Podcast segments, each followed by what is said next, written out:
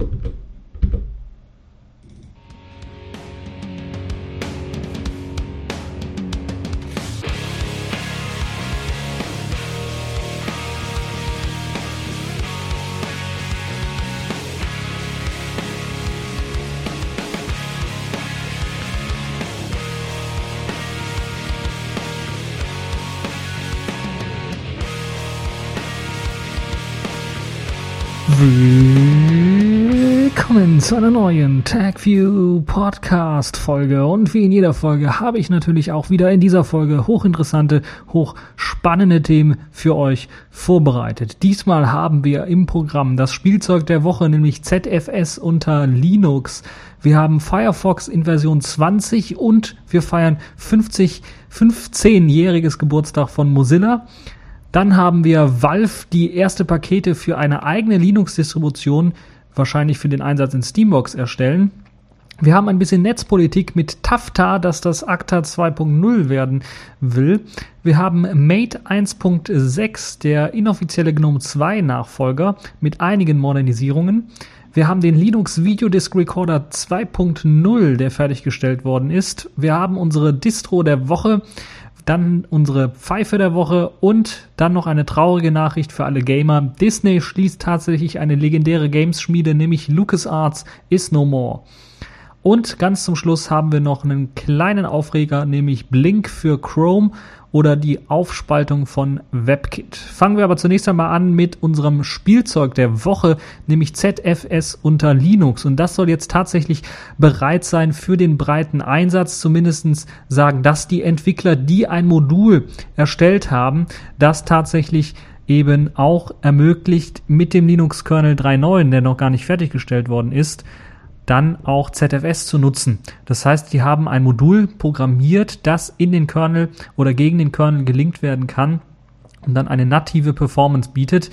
Das haben sie recht clever gemacht, denn es gibt ja äh, zum einen bisher immer noch Copyright-Probleme, weshalb das dann tatsächlich nicht gemacht wird im Linux-Kernel direkt selber, weil halt eben das ZFS-Dateisystem unter einer äh, sogenannten mh, mm, anderen Lizenz, CDDL-Lizenz steht, die von Sun damals entwickelt worden ist und die ist leider inkompatibel zu der GPL, unter die unter der äh, der Linux-Kernel dann steht. Und aus dem Grunde kann man das nicht direkt irgendwie bereitstellen. Und die Entwickler haben es recht clever gemacht, denn die haben quasi eine Zwischenschicht, einen sogenannten SPL, den Solaris Porting Layer, äh, dazwischen gepackt, denn es war ja immer sehr schwierig, weil ZFS ja, natürlich unter Solaris dann äh, zum Einsatz kam, vor allen Dingen dort äh, dann auch propagiert worden ist, weil es ja das Betriebssystem von Sun damals war. Mittlerweile gehört das alles Oracle und Oracle geht da ein bisschen was anders mit um, aber man hat zumindest einen Solaris Porting Layer geschrieben äh, von diesen Entwicklern, die ZFS jetzt für Linux entwickelt haben und dieser soll halt eben äh, diese ganzen ähm, ja, Aufrufe, die normalerweise an den Solaris-Kernel gehen, dann umleiten als Zwischenschicht, ähnlich wie Wine es macht, äh, für Windows-Programme, nur hier in dem Fall eben für das äh, Modul von äh, ZFS oder das ZFS-Modul. Und die äh, Solaris-Kernel-Aufrufe sollen dann halt unter Linux zur Verfügung gestellt werden.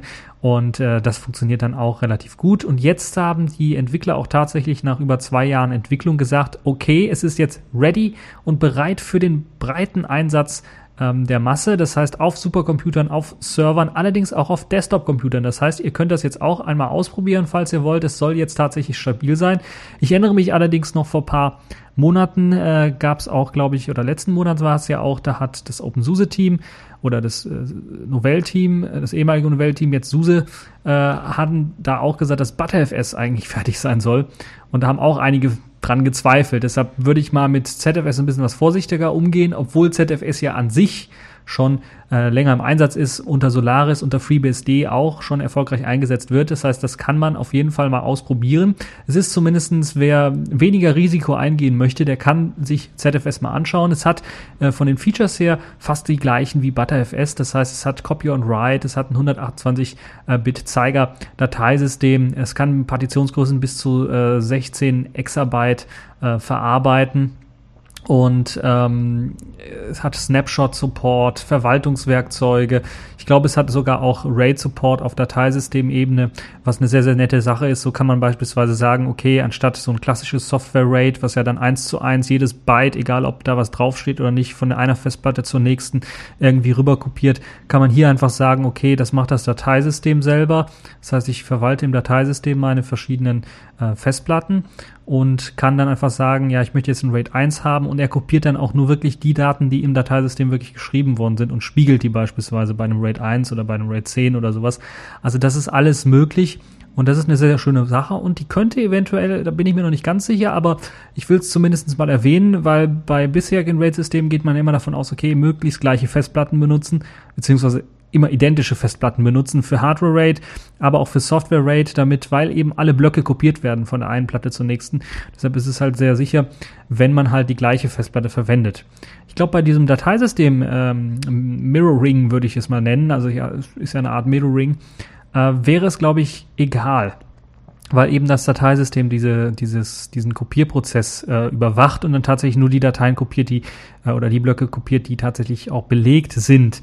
Ähm, also auf der Dateisystemebene so ein RAID zu haben, ist schon eine nette Sache und äh, ihr könnt es auf jeden Fall ausprobieren. ZFS, ich würde es erstmal empfehlen, ja, vielleicht mal auf eine externe USB-Platte oder falls ihr noch Platz habt, da mal auszuprobieren und mal Daten draufzulegen, größere, kleinere Daten und mal schauen. Ihr braucht allerdings eine ganze Menge RAM. Also ich weiß aus persönlicher Erfahrung äh, mit dem äh, Testen von ZFS auf Solaris damals noch, dann allerdings auch auf FreeBSD, dass man eine ganze Menge RAM braucht. Also man braucht eine ganze Menge RAM, wenn man vor allen Dingen solche schönen Sachen machen möchte wie Data Deduplication, dass ähm, wenn ich ein, ein, ein ein Datum, also eine Datei auf die Festplatte lege und äh, die bereits schon irgendwo auf der Festplatte liegt, identisch, also eine identische Datei, ähm, dann wird automatisch quasi sowas wie ein Hardlink generiert.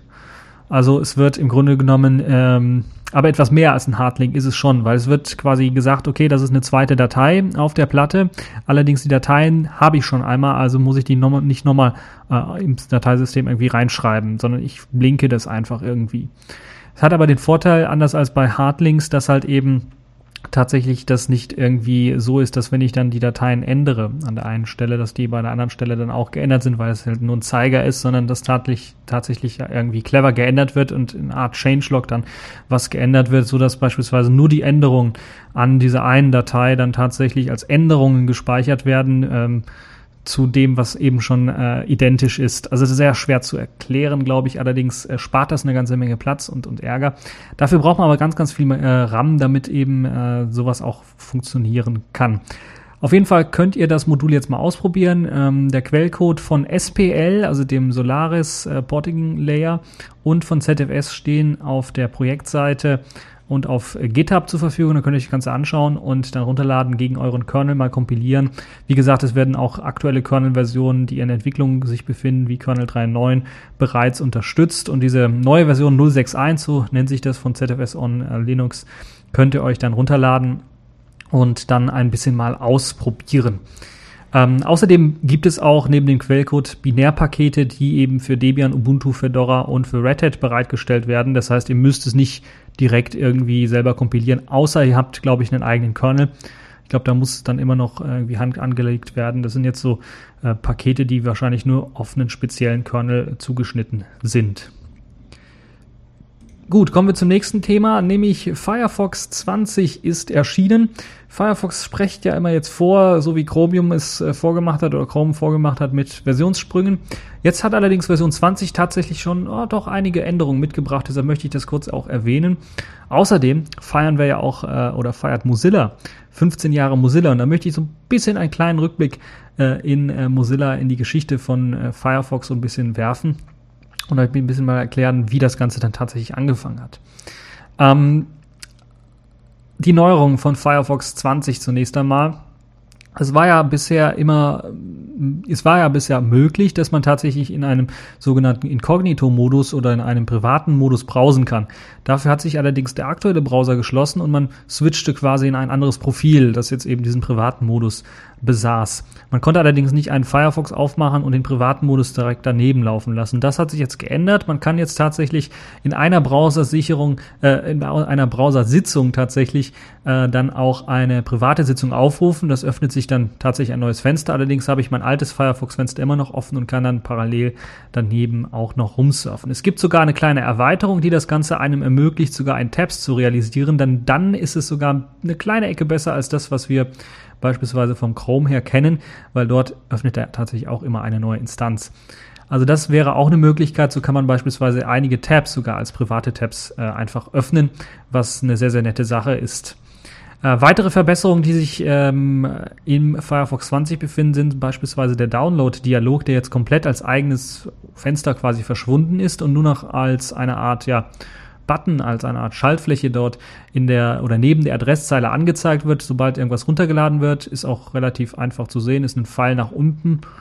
Äh, Knopf, klickt man drauf und dann kriegt man eben im Browser selber eine Art Pop-up, wo dann die aktuellen Downloads auch angezeigt werden. Der Status der aktuellen Downloads, man kann die immer noch starten, stoppen, fortsetzen und so weiter und so fort. Und man kann sie, wenn sie eben fertig sind, auch aufrufen. Das heißt, diese äh, Programme, die man runtergeladen hat oder ZIP-Dateien oder sowas, dann direkt auch starten. Das funktioniert also auch.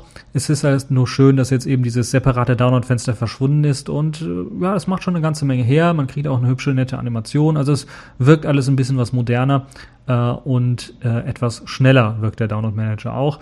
Ähm, Allerdings ist natürlich jetzt dieses, dieses Arbeiten mit großen Listen nicht mehr so einfach möglich. Da muss man tatsächlich dann mal äh, tatsächlich äh, draufklicken auf äh, weitere Sachen anzeigen. Dann öffnet sich auch wieder ein neues Tab und da sieht man dann alle Downloads, also ähnlich wie es im Chrome realisiert ist.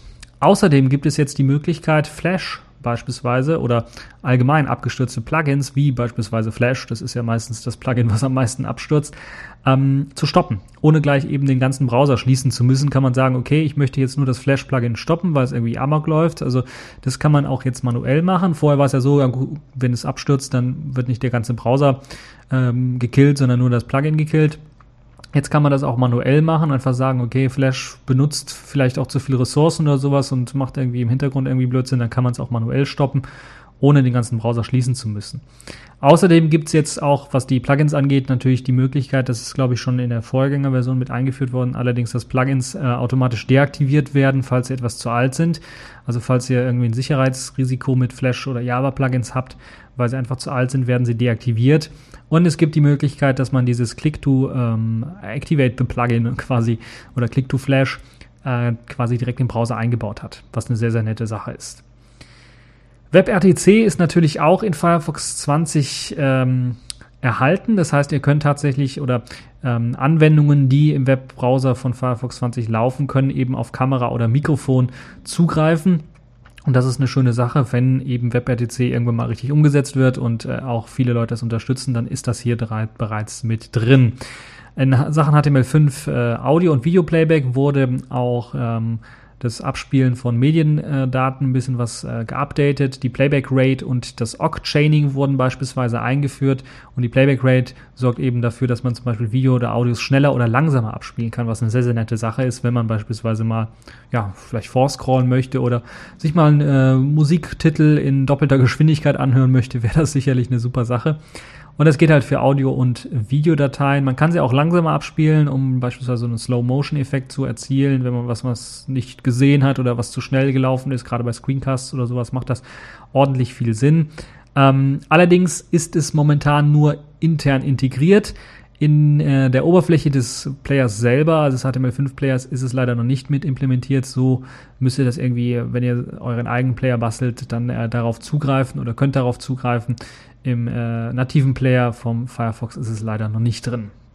So, der Firefox hat natürlich eine bewegende Geschichte, die natürlich stark mit äh, der Mozilla Foundation zusammenhängt. Und diese Mozilla Foundation, ja, ähm, wie hat die sich eigentlich gegründet oder wie kam die überhaupt äh, dazu? Die feiert jetzt 15-jähriges Jubiläum und dann kann man so ein bisschen vielleicht mal abschweifen und ein bisschen mal zurück in die Vergangenheit schauen.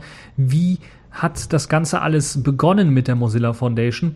Ähm, Im am 1. April tatsächlich hat das begonnen, also nicht als Aprilscherz, 1998 wurde der äh, Quellcode von Netscape, ähm, also der Netscape Navigator damals, sagen wir mal, Anfang der 90er Jahre oder wo das Internet hochkam, war es der beliebteste Webbrowser überhaupt und wurde dann natürlich immer so ein bisschen mehr abgelöst von äh, der Idee von Microsoft, ja, wir können doch einfach in unser Betriebssystem direkt einen Internetbrowser einbauen. Den nennen wir dann auch Internet Explorer und dann haben wir die ähm, Browser, den ersten Browser War quasi gewonnen. Und dieser Netscape Navigator wurde tatsächlich, weil halt eben die Firma Netscape auch selber mh, mm, immer mehr in die sagen wir mal, in die schlechte Presse oder immer, immer, immer mehr in die Bredouille geraten ist, hat man tatsächlich dann entschlossen, sich dann den Netscape Navigator als Open Source freizugeben. Und das war damals schon für damalige Verhältnisse schon, sagen wir mal, recht revolutionär als große Firma, dann tatsächlich zu sagen, okay, wir äh, geben den äh, Code frei und geben den der Gemeinde.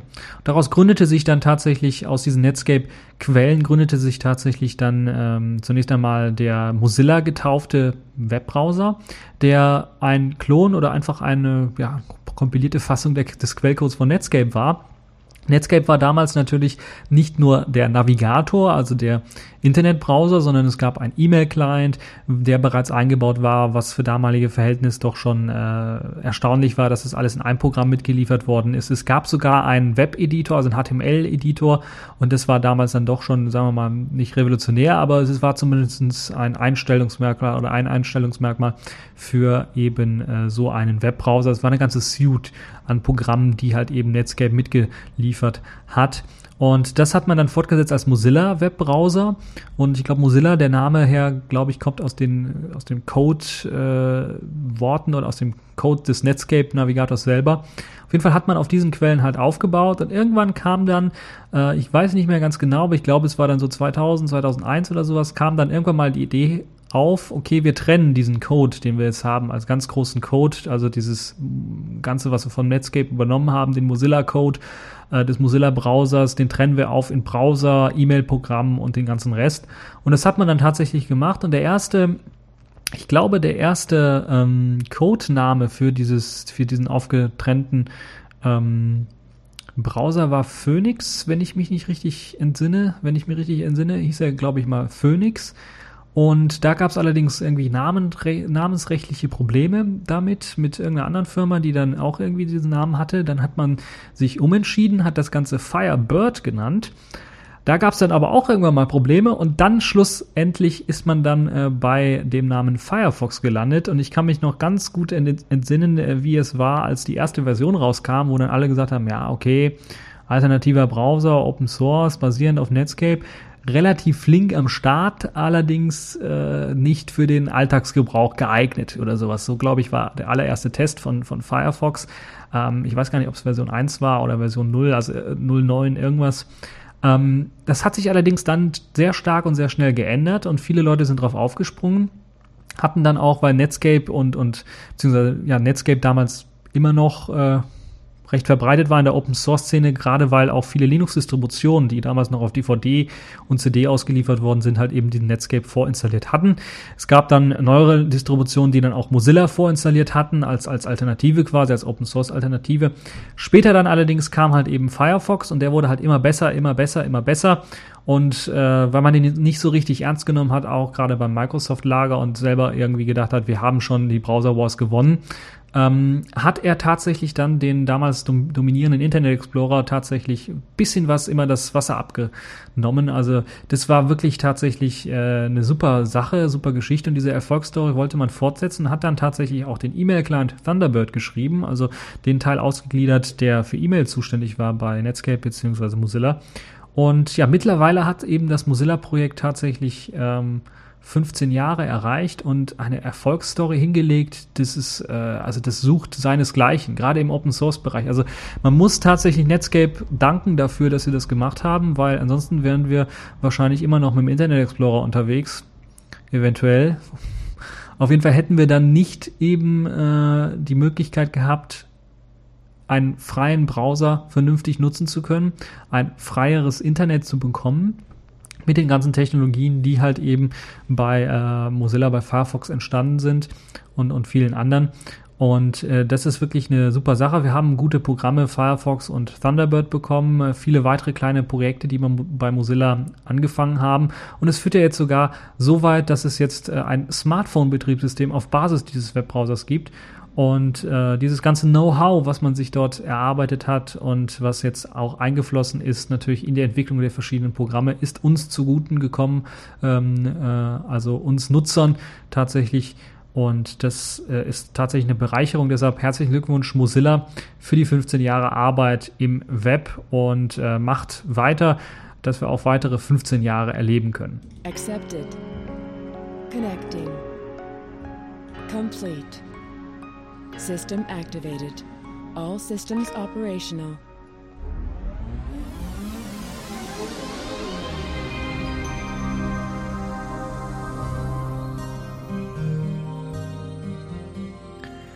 Ja, von diesem kleinen Rückblick in die Vergangenheit wollen wir einen Blick in die Zukunft werfen. Wir haben ja bereits mehrmals über Steam und Valve gesprochen, äh, das ja jetzt tatsächlich Steam für Linux realisiert hat. Und man hat auch schon länger die Gerüchte munkeln gehört, dass es eine sogenannte Steambox geben soll, die auf Basis von Linux eine Spielekonsole darstellen soll, in so einem kleinen Mini-PC-Format, also eine x86-kompatible Mini-Spielekonsole, die eben mit Steam ausgeliefert wird und gerade dieser Big Picture Modus, der eignet sich auch dafür am TV angezeigt zu werden und eventuell dann auch mit einem Game Controller angesteuert zu werden. Jetzt sind tatsächlich erste Pakete aufgetaucht und die haben so ein bisschen eine leichte Tendenz dazu, dass wahrscheinlich Valve an einer eigenen Linux-Distribution arbeitet. Zumindest gibt es ein Repository, das einige Steam-Pakete und Updates für Steam basierend auf Ubuntu 12.04.2 anbieten möchte, also der aktuellen LTS-Release oder des LTS-Releases von Ubuntu. Und dort gibt es halt einige Binary-Pakete vom Steam-Client selber, allerdings auch einige experimentelle Versionen vom äh, proprietären Nvidia-Grafikkartentreiber, äh, ein Auto-Update-Paket, eine äh, für, für, für, für einen Cron-Job, das eben automatisch Aktualisierungen durchführt und so weiter und so fort, ein Plymouth-Theme, ein Wallpaper, ein Steam-Logo äh, und eine Creative Commons-Lizenz für eben dieses Steam-Logo. Und da könnte ich mir doch schon durchaus vorstellen, okay, man bastelt an einer eigenen oder einer angepassten Ubuntu 12.04 LTS-Version für eben diese Steambox die man eben rausbringen kann, also einer eigenen Distro quasi. Einem Remix von Ubuntu, das eben auf die Steambox drauf soll. Und ähm, ja, Gerüchten zufolge soll halt eben das Ganze auf Ubuntu Core wahrscheinlich basieren. Ubuntu Core ist halt so ein sehr, sehr abgespecktes Ubuntu, das eben auf die Ubuntu-Quellen aufsetzt, allerdings ja, möglichst ohne viel Kram drumherum, ohne viel Programme äh, drumherum kommt. Und da könnte man durchaus drauf aufsetzen, einfach sagen, okay, ein minimales System, worauf wir drauf aufsetzen wollen, das halt eben in den X-Server hochfährt und dann automatisch Steam mit eben dem Big Picture Modus startet und wir dann halt eben ja, herumspielen können, navigieren können und so weiter und so fort. Äh, bereits im Januar 2013, also jetzt gerade am Anfang des Jahres, hat eben das Unternehmen XI3 ein äh, oder mit Valve zusammen einen kleinen Prototyp namens Piston vorgestellt. Das ist so eine Art ja, kleine Box, wo ein ganzer vollwertiger x86 PC drinsteckt, der auch tatsächlich richtig Grafikpower bieten soll. Und da haben natürlich einige gedacht, okay, das könnte eventuell die Basis für eben diese Steambox sein.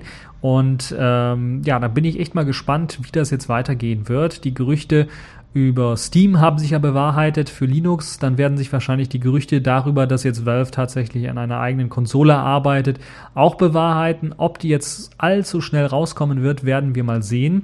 Ob ähm, ja das Setzen auf Ubuntu 12.04 LTS jetzt klug ist, Müssen wir mal sehen.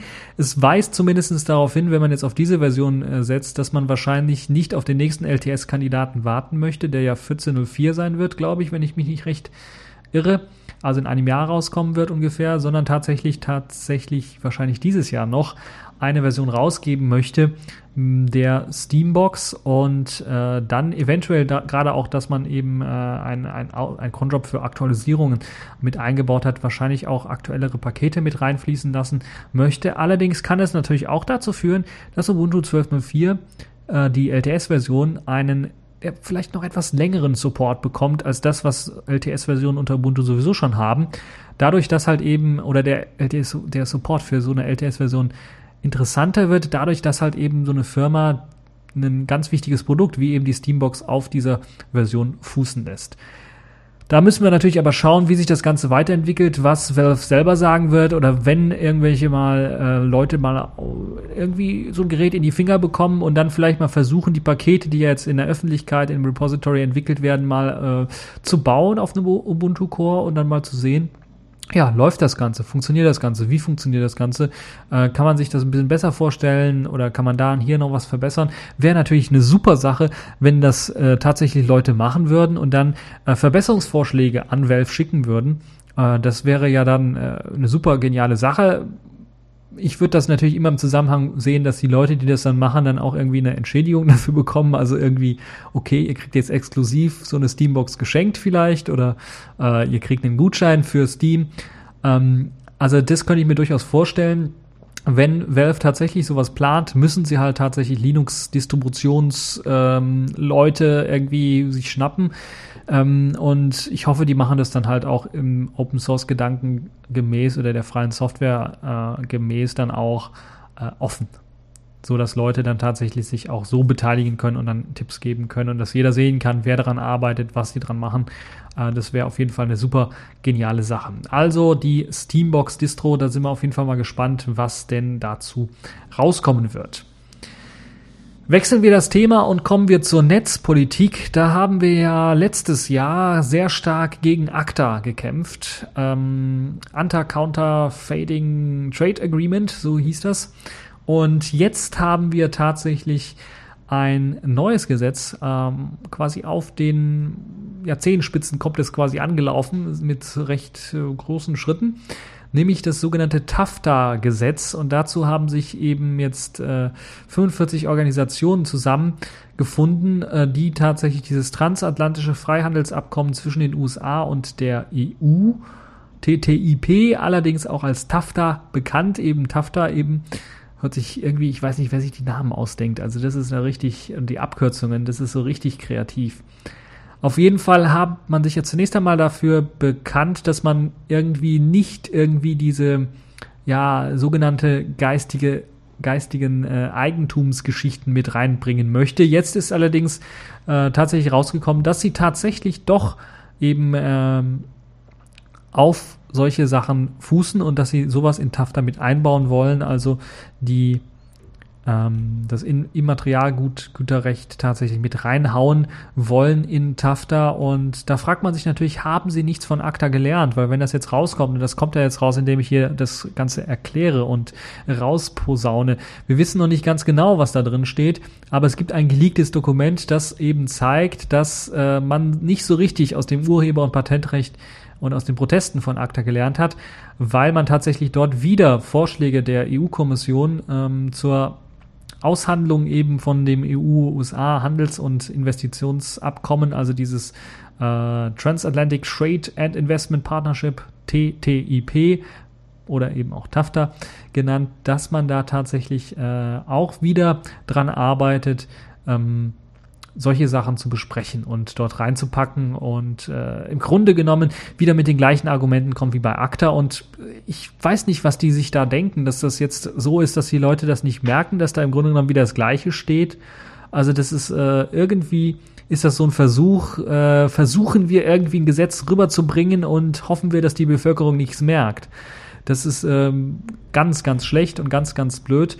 Deshalb müssen wir auf jeden Fall uns äh, das mal genauer anschauen und verfolgen und den Begriff TAFTA im Blick haben und uns äh, tatsächlich auch mal die geleakten Dokumente anzeigen oder anschauen ganz genau und gucken, was dort drin steht. Ich bin mir relativ sicher, dass jetzt einige Netzpolitiker natürlich darauf jetzt angesprochen sind und oder angesprungen sind und jetzt auch wieder akribisch versuchen, äh, neue Leaks zu bekommen, neue Dokumente zu bekommen und es wird sicherlich neue Leaks geben und die müssen wir uns ganz genau anschauen und wenn es da Probleme gibt, wieder protestieren. Weil es hat beim letzten Mal richtig genutzt, dass wir tatsächlich gegen ACTA protestiert haben in ganz Europa und äh, es wurde ja dann auch abgelehnt und es konnte eigentlich gar nicht mehr äh, zugestimmt werden, weil sonst wäre es ja tatsächlich ein Demokratiebruch im, im, im größten Sinne. Und deshalb äh, müssen wir jetzt tatsächlich auch nochmal sehr, sehr wachsam bleiben, denn ACTA ist nicht tot. ACTA kommt als Version 2.0, als TAFTA wieder zurück und deshalb müssen wir sehr, sehr behutsam, sehr, sehr wachsam bleiben. Das habe ich ja bereits gesagt, nachdem ACTA quasi tot war, dass die nicht aufgeben werden und jetzt äh, manifestiert sich das halt eben in TAFTA. Gut, weg davon kommen wir wieder zu einem reinen Technikthema. Dort gibt es nämlich eine, ja, eine Linux-Desktop-Umgebung, die relativ beliebt war die letzten paar Jahre und äh, schon sich so als Standard quasi etabliert hat in vielen Linux-Distributionen. Dann allerdings in der neuen Version 3.0 äh, irgendwie sich äh, also Aus Auflösungserscheinungen hatte. Das heißt, ganz, ganz viele haben gesagt, nee, das ist blöd, wir machen was eigenes. Oder die anderen haben gesagt, nee, das alte war gut, wir entwickeln das weiter. Und einige davon sind die sogenannten Mate-Entwickler oder Mate-Entwickler, je nachdem, wie man es aussprechen möchte, die eben GNOME 2 32 tatsächlich weiterentwickelt haben. Und jetzt ist Mate in der Version 1.6 erschienen und kommt mit doch ja, erstaunlich vielen Änderungen daher und Modernisierungen daher, die ich dem Projekt selber eigentlich nicht so sehr zugetraut habe. Zum einen ist jetzt natürlich diese GNOME 2 ähnliche Oberfläche beibehalten worden. Da hat man also nicht viel Großartiges geändert, vielleicht hier und da ein bisschen was getweakt. Aber auch vor allen Dingen unter der Haube hat man beispielsweise den Login Manager von System D jetzt äh, mit eingebaut oder man kann jetzt mit dem zusammenarbeiten. Das heißt, man muss, mehr, muss nicht mehr auf dieses etwas veraltete Console-Kit ähm, aufsetzen, sondern kann direkt mit dem Login Manager von System D zusammenarbeiten, um halt eben User- und Session-Tracking ähm, durchzuführen. Und äh, dann ist eben der Nautilus 2, also Nautilus, äh, der Dateimanager, ähm, der ist ja quasi äh, ja, geforkt worden mit dem Dateimanager Kaya. Und der ist auch in Mate mit enthalten und hat jetzt beispielsweise eine Verbesserung der Sidebar bekommen, also der Orte, äh, die jetzt auch besser unterteilt sind. Also das, was man von GNOME 3 her, vom Nautilus her kennt, ist da auch mit eingeflossen. Es gibt einige neue GTK 2 Themes, die jetzt auch GTK 3 Programme unterstützen, so halt, dass äh, der Wechsel oder das Benutzen von GTK 3 Programmen auf Mate sich äh, integriert anfühlt. Ähm, es gibt insgesamt auch ähm, eine aktuelle glib-Version, die eingesetzt wird, wie eben bei modernen Desktops, wenn es darum geht, halt eben Desktop-Funktionen und, und Techniken äh, für den Desktop eben einzusetzen. Dort gibt es halt eben diese glib-Version, die für andere moderne Desktops auch verwendet wird. Darauf wird jetzt auch gesetzt. Und es gibt eine Reihe von weiteren äh, Dingen, die man tatsächlich dort aktualisiert hat. Und äh, das ist eben das äh, Coole an Mate, dass man da auch einige alte äh, Sachen halt weggeworfen hat und beispielsweise das ganze GNOME, w, GNOME VFS weggepackt haben und, äh, und jetzt auf das äh, GIO, glaube ich, setzt, also auf das, das gleiche Framework wie Thuna, PCManFM und eben Nautilus selber in der neuesten Version auch draufsetzt. Und äh, viele, viele weitere Dinge hat man halt eben in Mate verbessert und man kann sich auch die Ankündigungen zu der neuen Version anschauen. Die werde ich natürlich auch verlinken und da sieht man das Ganze auch nochmal in, ähm, ja, einer, in einer kompakten Form, was alles verbessert, wo, verbessert worden ist. Ich kann jetzt nicht alles vorlesen, allerdings gibt es beispielsweise auch unter der Haube die Verbesserung, dass jetzt auf G-Settings äh, gesetzt wird äh, das heißt, man verwendet jetzt eben eine neue Methode zum Speichern von Konfigurationen. Das ist eben die gleiche Methode, die eben äh, GNOME 3 auch verwendet, soweit ich das weiß. Und äh, dann gibt es äh, eine Reihe von kleineren Verbesserungen hier und da, was beispielsweise ähm, das, äh, den, den, den Settings-Daemon beispielsweise angeht. Der kann jetzt auch Empress 2 Keys äh, verarbeiten, also Multimedia und Media Player, die über das Protokoll Empress 2 kommunizieren, können jetzt auch genutzt werden unter Mate. Äh, außerdem ist halt eben äh, eine Reihe von Verbesserungen mit eingeflossen, was beispielsweise den Fenstermanager angeht. Dort kann man jetzt auch aktivieren, dass eben äh, das Compositing des Fenstermanagers, das konnte ja Metacity oder wie heißt er jetzt hier, äh, die haben es natürlich umbenannt, äh, Marco heißt er jetzt hier, der Fenstermanager. Äh, das ist natürlich eine Sache, das äh, hat man da auch jetzt mit integriert in eine grafische Oberfläche. Also man macht den GNOME so ein bisschen auch, oder äh, man macht Mate dann auch ein bisschen konfigurierbarer hier und da. Und insgesamt also eine sehr, sehr gute Sache. Und zu den ganz, ganz vielen gedroppten Packages äh, kann man einiges sagen, denn das ist eben dieses, was das Ganze moderner macht. Also man hat die Mate-Conf abgelöst, äh, ähnlich damals dieses G-Conf abgelöst. Durch eben G-Settings, eine moderne Version. Äh, man hat äh, Mate Corba und Mate Components abgelöst durch D-Bus und das ist halt ein ganz, ganz dicker Brocken, den man da weggeworfen hat und einfach durch D-Bus ersetzt hat. Und halt eben Mate äh, VFS, also das, was GNOME VFS damals war, durch GIO oder GVFS ersetzt, äh, was auch schon eine ganze Menge ist. Ähm, Lib Notify wird jetzt benutzt für die, ähm, für die kleinen Pop-ups, die dann auftauchen, also diese Benachrichtigungen. Und viele weitere Dinge wurden halt eben rausgeworfen und halt durch neuere, moderne Sachen ersetzt. Und das ist eben das Tolle, dass man das tatsächlich geschafft hat. Und das macht das Ganze vielleicht für den einen oder anderen wieder interessant, die sich vielleicht überlegen, okay, ich habe mir jetzt vielleicht ein XFCE besorgt, aber das fühlt sich nicht so richtig an wie GNOME 2. Äh, die können sich vielleicht mal Mate 1.6 ganz genau anschauen. Es gibt natürlich auch wieder Pakete für Debian, Ubuntu und eine Reihe von weiteren äh, Distributionen. Ich glaube, Fedora hat da auch die aktuellen Pakete mit an Bord. Und da könnt ihr euch das Ganze anschauen. Also Mate, eine super Sache für die Leute, die tatsächlich äh, eben das GNOME 2 Feeling weiter beibehalten wollen. Und jetzt können sie es sogar machen mit einer modernisierten Version im Hintergrund. Das ist natürlich eben das Tolle, dass das funktioniert.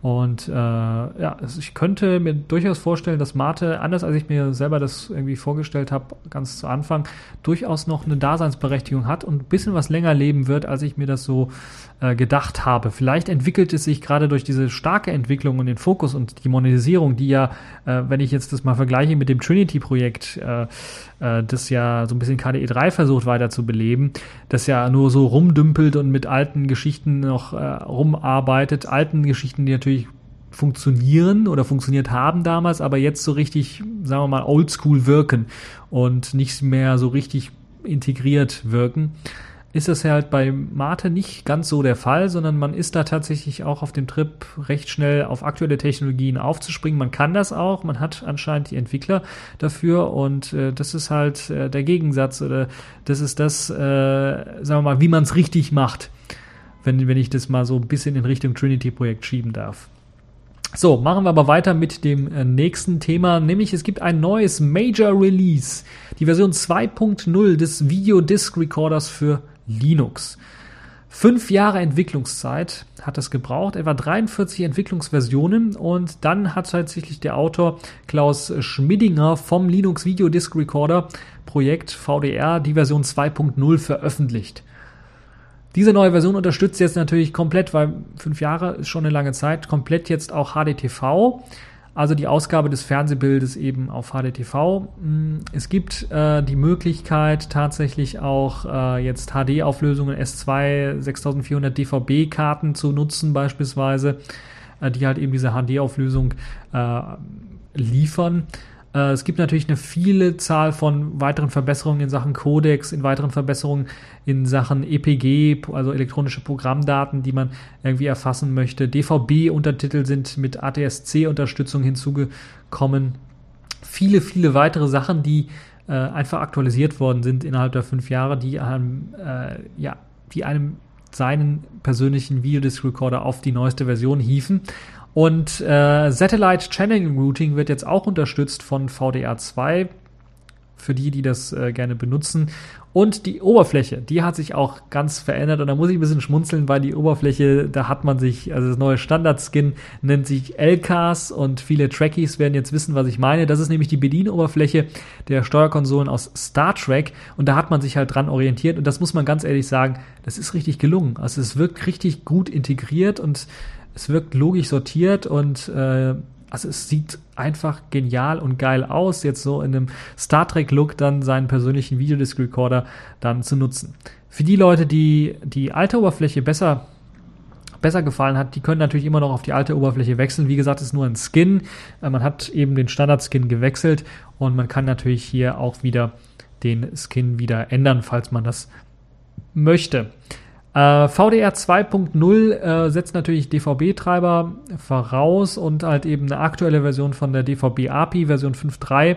Das heißt, man braucht mindestens einen Linux-Kernel ab Version 3.0. Also für die Leute, die vielleicht noch eine ältere Version auf einem Rechner installiert haben, äh, ihr müsst euch mal vielleicht Gedanken machen, entweder den Linux-Kernel zu aktualisieren oder ganz das System zu aktualisieren, falls ihr VDR 2.0 tatsächlich nutzen wollt. Das ist also das, weil ich kann mir durchaus vorstellen, äh, das hat man einmal eingerechnet, so ein VDR, und da war vielleicht ein Kernel 2, 6, 26 oder sowas mit dabei und dann hat man das einfach so gelassen beim Debian 5 oder was auch immer.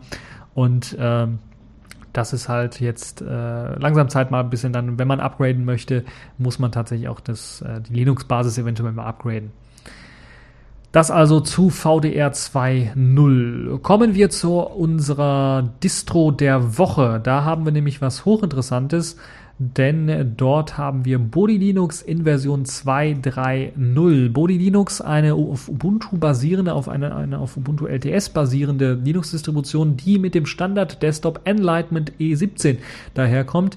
Und äh, die hat ja jetzt tatsächlich ähm, vor drei Monaten ungefähr eine Version veröffentlicht, die mit der fertigen E17-Version daherkam, also mit E17.1.0. Äh, Und jetzt gibt es ja E17 oder E17017.1, wenn ich mich nicht irre. Also eine neue Version, die natürlich jetzt mit in Body Linux 2.3.0 mit eingeflossen ist. Diese Bugfix Release 0.17.1 ist mit eingeflossen. Natürlich, glaube ich, gab es die auch schon in Paketquellen vorher für eben die älteren, für die ältere Body-Version.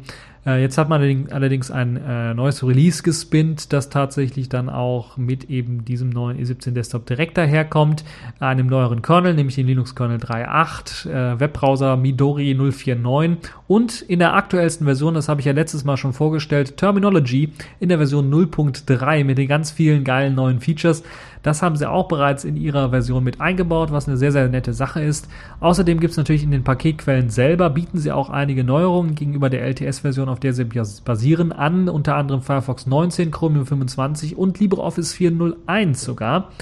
Ähm, und es gibt ein neues grafisches Konfigurationstool für Benutzerkonten und für das Datum und die Zeit. Das haben sie mit eingeführt. Äh, das Python Tool Access, so nennt sich das Ganze, basiert auf Python und EFL.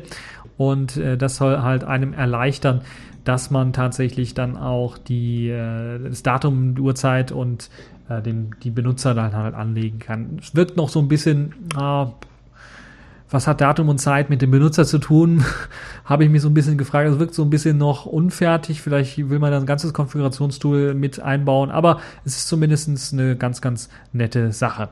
Die Installation ganz einfach wird natürlich Ubuntu-typisch mit äh, Ubiquiti abge, abgelöst, würde ich, wollte ich schon fast sagen, sondern mit Ubiquiti quasi gemacht. Das heißt, man kann es äh, ähnlich wie in Ubuntu ganz einfach installieren. Das Tolle an ähm, Body Linux ist, dass es eine Variante äh, eine 32-Bit-Variante mit PAE-Kernel und eine 32-Bit-Variante ohne PAE-Kernel, also für ganz, ganz alte Software, ganz, ganz, äh, ganz, ganz alte Hardware, ähm, dann äh, funktioniert. Und natürlich eine 64-Bit-Version gibt es auch mit dem aktuellen Kernel. Allerdings gibt es auch Versionen für Tablets, also für ARM-Prozessoren gibt es auch für verschiedene Tablets, gibt es verschiedene Images, die man sich auch runterladen kann. Und ich glaube sogar, das äh, Nexus 7 Tablet wird dort unterstützt. Zumindest habe ich da schon bereits einige Screenshots von gesehen. Es gibt also auch eine ARM-Paketquelle, damit man eben auch die neueste Version oder die von Bodi ähm, ja, verwendete E17-Version, die ist einmal ein bisschen leicht getweakt hier und da, dann auch verwenden kann, zusammen mit all den schönen Themes, die sie da mitliefern. Das ist also eine wirklich tolle Sache. Body Linux, die Distro der Woche in der Version 2.3.0 mit dem aktualisierten E17. Wer das mal ausprobieren möchte, E17 antesten möchte, der kann natürlich mit dieser neuen Version von Body Linux da direkt einsteigen. Und wer Terminology vielleicht äh, dran gescheitert ist, jetzt bis, äh, bis jetzt oder bis heute das äh, zu, vernünftig zum Laufen zu bringen, der kann sich natürlich dann auch Body Linux anschauen und dort dann mal Terminology ausprobieren.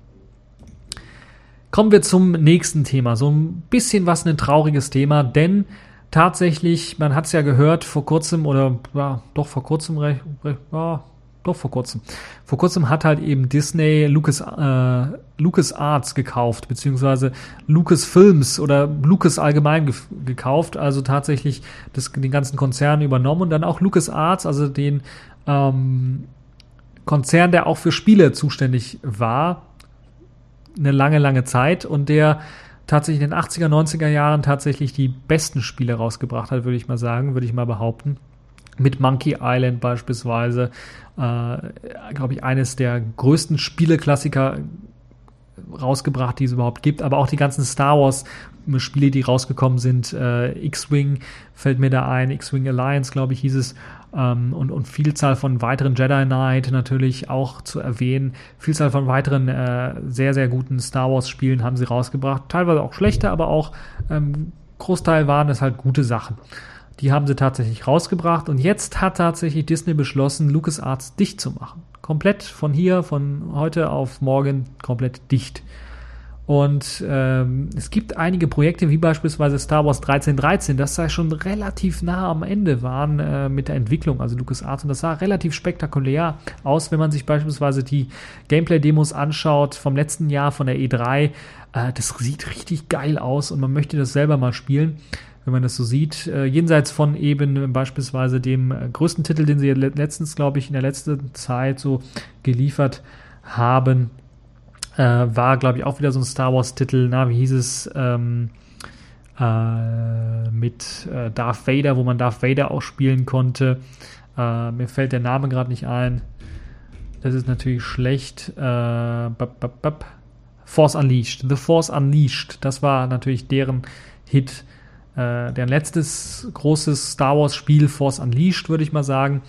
Äh, Gab es in zwei Teilen, aber den ersten Teil, der richtig gerockt hat, der zweite Teil, der so ein bisschen was enttäuscht hat.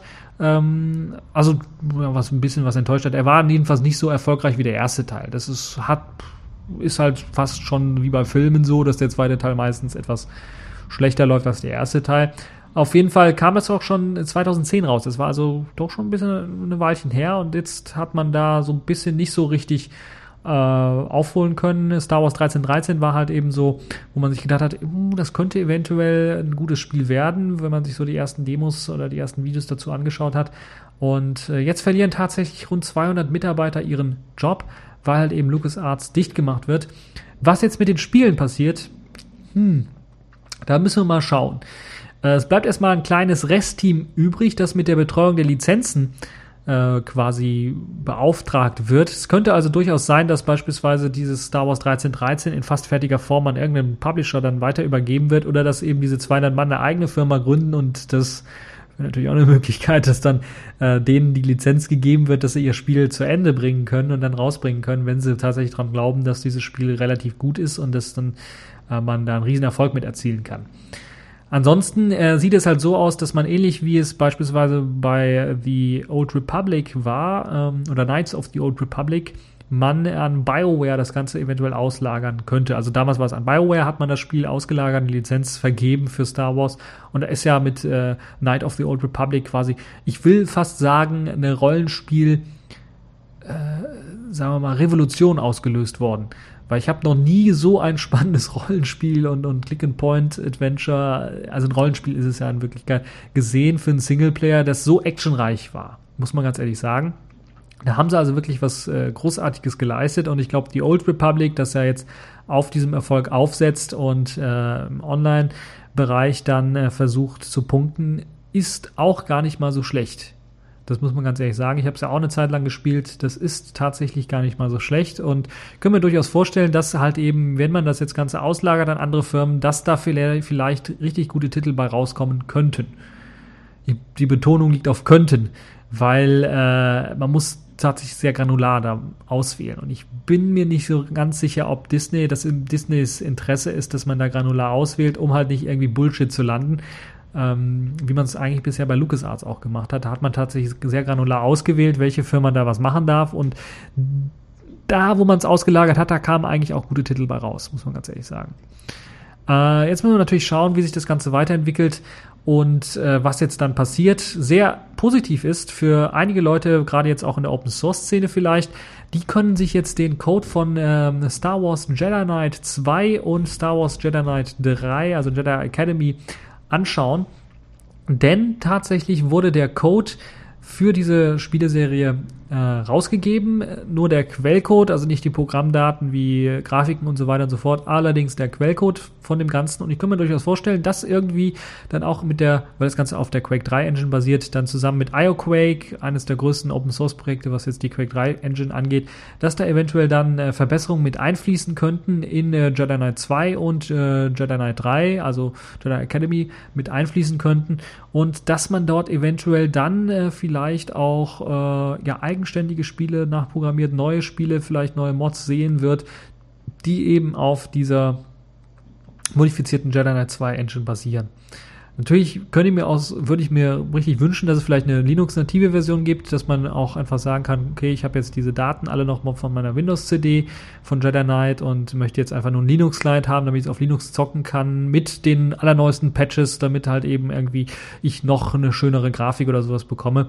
Macht natürlich bei den vielen, äh, sagen wir mal, Texturen, die da nur mitgeliefert werden, die etwas tief, etwas schlechter auf, aufgelöst sind, wenig Sinn vielleicht, aber ist auf jeden Fall eine gute Sache, wenn man halt eben äh, auch ein bisschen was coden lernen möchte, wenn man vielleicht eine eigene kleine Mod bauen möchte äh, im Star Wars Universum, dann kann man das jetzt machen mit eben Jedi Knight 2 und Jedi Academy und äh, dessen Code, der jetzt äh, released worden ist. Also ich bin echt mal gespannt, wie sich das jetzt weiterentwickelt, ob wir spannende Star Wars Spiele sehen werden, was mit Star Wars 1313 passieren wird, was ja eine relativ gute, also es ist wirklich einfach sieht, das macht Lust auf mehr. Als ich das Video gesehen habe, habe ich gedacht, davon will ich mehr. Ich will das tatsächlich mal spielen. Ähm, ähnelt natürlich so ein bisschen Star Wars Force Unleashed, würde ich mal sagen. Hat natürlich hier und da bessere Grafikeffekte und so weiter und so fort und können wir durchaus vorstellen, dass es dann eine spannende Alternativstory wird zu eben Star Wars Force Unleashed, weil man da tatsächlich nicht als äh, Jedi unterwegs ist oder als Sith, sondern tatsächlich als, ähm, ja, sagen wir mal, Händler oder Schmuggler unterwegs ist und dann tatsächlich sich mit Waffengewalt und, und Pistolenfeuer, Laserfeuer dann äh, durchschlagen muss. Also können wir durchaus vorstellen, dass das eventuell dann auch nochmal rauskommt ähm, weil das doch relativ spannend ist. Also, wir begraben quasi ähm, LucasArts und äh, danke nochmal für die Monkey Island-Reihe, danke nochmal für die ganzen äh, Star Wars äh, Jedi Knight-Geschichten äh, und auch äh, für The Force Unleashed und viele, viele weitere kleine Spiele und Entwicklungen, die sie tatsächlich rausgegeben haben, die äh, richtig erfolgreich waren und hoffen, dass äh, in Zukunft dann halt auch äh, das Genre Star Wars nicht irgendwie verunglimpft wird. So, aber ich will natürlich nicht mit dem Toten der Woche irgendwie aufhören, sondern ich möchte tatsächlich aufhören mit einem kleinen Aufregerthema. Nämlich Google hat jetzt angekündigt, eine eigene Rendering-Engine für Chrome zu basteln. Also für ihren Webbrowser Chrome soll es eine eigene Rendering-Engine geben namens Blink.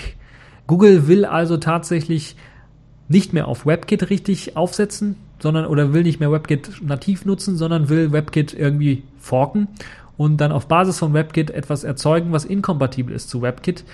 Ähm, man versucht natürlich dann schneller und mehr Performance rauszuholen. Das ist halt das, was dieses, äh, sagen wir mal, Marketing, bla bla, alles so sagen wird äh, oder sagt. Aber was es Wirklichkeit für uns Nutzer bedeutet, ist im Grunde genommen, wir haben einen neuen Browser War.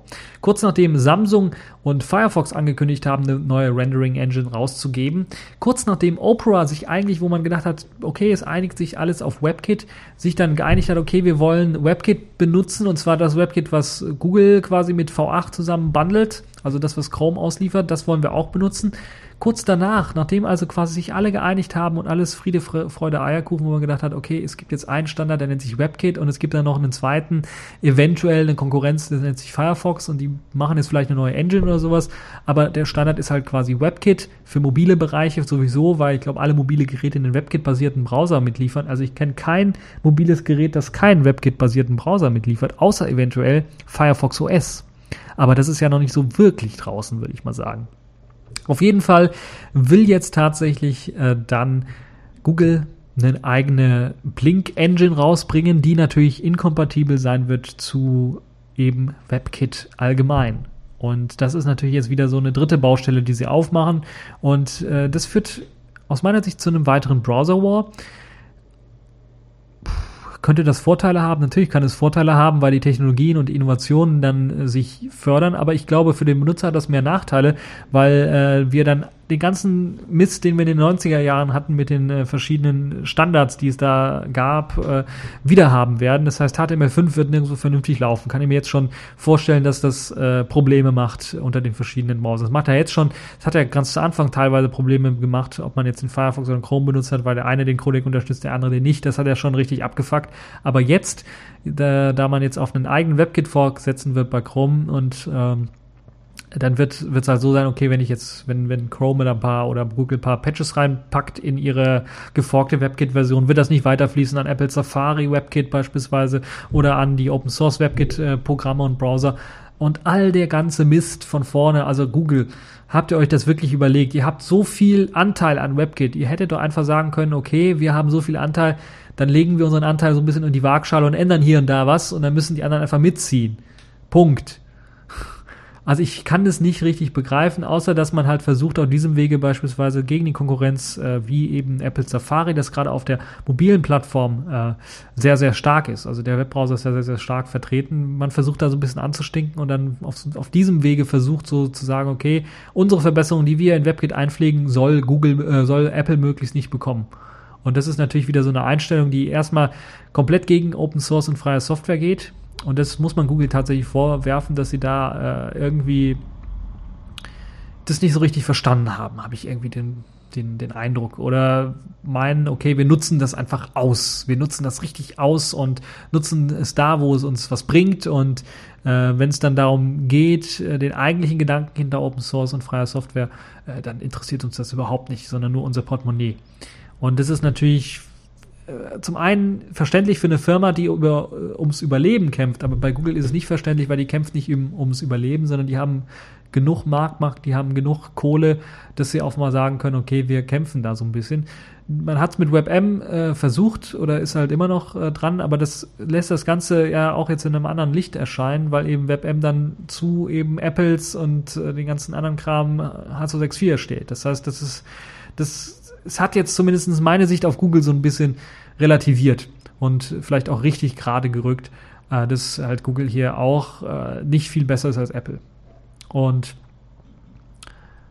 ja, das ist enttäuschend, muss man ganz ehrlich sagen. Also ich hoffe mir tatsächlich, dass man sich das nochmal überlegt, eventuell, und das halt eben äh, man vielleicht dann doch an einem WebKit 2.0 oder sowas arbeitet, dass sich alle einigen, okay, wir arbeiten an einem neuen WebKit, das dann äh, besser die Standards einhält äh, oder das dafür sorgt, dass die Nutzer eine bessere Browser-Experience haben, dann egal welch, auf welchem Browser sie halt eben was benutzen, dann eben nicht wieder so if-Abfragen kommen müssen, wie benutze jetzt den Firefox, benutze jetzt den Chrome mit Blink Engine oder benutze jetzt den Safari mit WebKit Engine, ah, da muss ich jedes Mal eine andere Webseite laden für dich.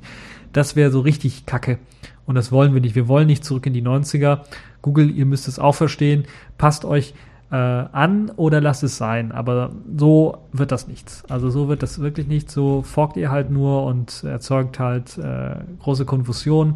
Kann natürlich sein, okay, immer Innovation und so weiter könnte natürlich gefördert werden, aber äh, das ist halt wieder so ein harter, steiniger Weg und es gefällt natürlich den Nutzern gar nicht. Ich kann mir durchaus vorstellen, dass halt viele Nutzer sagen, okay, jetzt habe ich zwar den Chrome oder den Chromium schon auf meinem Desktop, werde ich erstmal behalten. Und äh, ich kann mir durchaus vorstellen, dass dann auch Google sagt, okay, wir machen so ein, äh, so, so, ein stilles Update und da wird dann die Blink-Engine schon drin sein und dann werden die Nutzer eh nicht wechseln können oder werden eh nicht wechseln, weil es läuft einfach weiter. Nur, dass das Web dadurch inkompatibel wird und dass eben die Entwickler äh, Riesenprobleme bekommen werden, sicherlich, das ist eine Sache, die Google wohl nicht so richtig bedacht hat. Es soll auf jeden Fall keine Herstellerpräfixe in Blink äh, geben. Das heißt, man will tatsächlich sich begnügen, ähm, weiterhin WebKit irgendwie zu unterstützen, aber das ist alles so Marketing, bla bla. Man will das Open Source machen, Blink soll Open Source sein, aber was nützt so eine Webbrowser-Engine, wenn die Open Source ist? Mit WebKit, da ging es ja noch, aber es ist mittlerweile alles so komplex geworden in diesem Bereich, dass ja keiner dann irgendwie darauf aufsetzen wird oder vernünftig aufsetzen wird, wenn er nicht gerade eine Firma ist, die das schon jahrelang macht mit Erfahrung, wie beispielsweise Opera, die tatsächlich jetzt auch direkt gesagt haben, okay, wir springen auch auf den Zug auf. Die waren ja sowieso in Googles Lager schon äh, mit, mit V8 und WebKit, äh, was sie von, von Google direkt nutzen wollten für ihren neuen Opera-Browser. Da springen sie jetzt auch direkt auf, die Blink-Engine natürlich auf und äh, naja, müssen wir mal schauen, wie sich das weiterentwickeln wird. Ähm, also jeder benutzt WebKit, ist auf jeden Fall jetzt Geschichte. Das hat auch, glaube ich, der Mozilla-Entwickler, einer der Mozilla-Entwickler gesagt. Und äh, jetzt haben wir quasi wieder einen neuen Browser-War. Viel Spaß dabei, würde ich euch allen wünschen. Und das war es dann auch schon für diese TechView Podcast-Folge. Ich hoffe, sie hat euch gefallen, auch wenn ich so ein bisschen mit einem Krieg ende. Äh, und äh, ja, ich wünsche euch noch einen schönen Tag und bis zur nächsten Folge.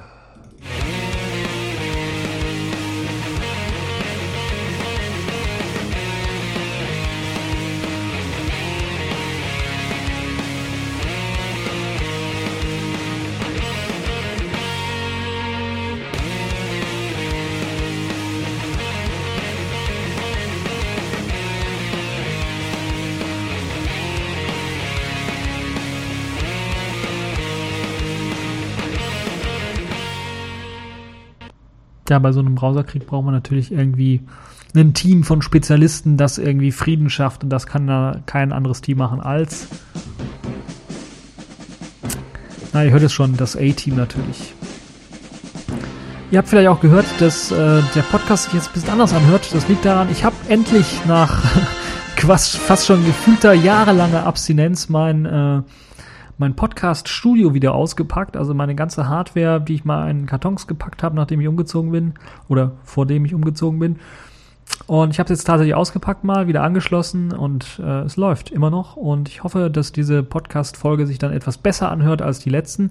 Äh, kann natürlich auch ein bisschen sein, dass es schlechter oder leiser sich anhört, weil äh, es natürlich anders aufgenommen ist und ich da noch mich ein bisschen reinarbeiten muss jetzt wieder. Aber ähm, ich hoffe, das hört sich gut an und äh, ja, ähm, 199 Folgen vom TechView Podcast gibt's schon.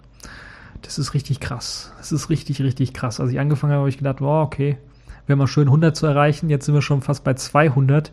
199 Folgen. Und ich glaube, die 200. Folge, also die nächste Folge, in der nächsten Woche. Ich plane da eventuell schon ein kleines Special zu machen. Ein kleines Special, da könnt ihr mir natürlich auch zu Feedback, Feedback geben, ob äh, ich tatsächlich mal so einen kleinen ähm, Hintergrund-Talk äh, halten soll, quasi, oder euch zeigen soll, auch mit der Kamera, also mal wirklich tatsächlich mit Bild zeigen, wie ich hier diesen Podcast aufnehme. Ähm, also dann werde ich natürlich hier mein neues Podcast-Studio zeigen, so habe ich sie auch aufgebaut, damit das so ein bisschen halbwegs professionell aussieht. Ähm, ne, ich werde auch tatsächlich mal alles zeigen, wie ich auch jetzt die, äh, bevor diesem Podcast-Studio die ganzen Aufnahmen gemacht habe, äh, das habe ich ja, glaube ich, auch mal schon mal in einem Skript gezeigt, aber es wird es nochmal vernünftig nochmal zeigen. Also eine Hintergrundgeschichte, wie man so einen Podcast dann jetzt oder wie ich diesen TechView-Podcast hier aufnehme, das habe ich, glaube ich, geplant für die nächste Show. Falls ihr da Interesse habt, könnt ihr natürlich dann auch äh, mir schreiben, falls euch das interessiert. Falls ihr da eine bestimmte Frage habt, wie ich irgendwie was mache, könnt ihr das natürlich auch machen. Äh, ansonsten, ja, äh, gibt es, glaube ich, nicht mehr viel zu sagen. Ich habe nochmal geschaut, ob es was Neues gibt, eine neue Super News. Ich glaube hier äh, Facebook und neuer Homescreen für Android ist nicht wirklich eine News, oder? Also das kann natürlich, da kann ja jeder kommen und einen neuen Homescreen für Android basteln. Das ist nicht wirklich eine neue News. Naja. Äh, ja, das war's dann auch schon und dann äh, hören wir uns zur oder sehen wir uns sogar zur 200. 200. Folge wieder. So, jetzt muss ich nur noch finden, wie beende ich jetzt den Podcast hier. Ah, da habe ich es aufgemacht. Perfekt.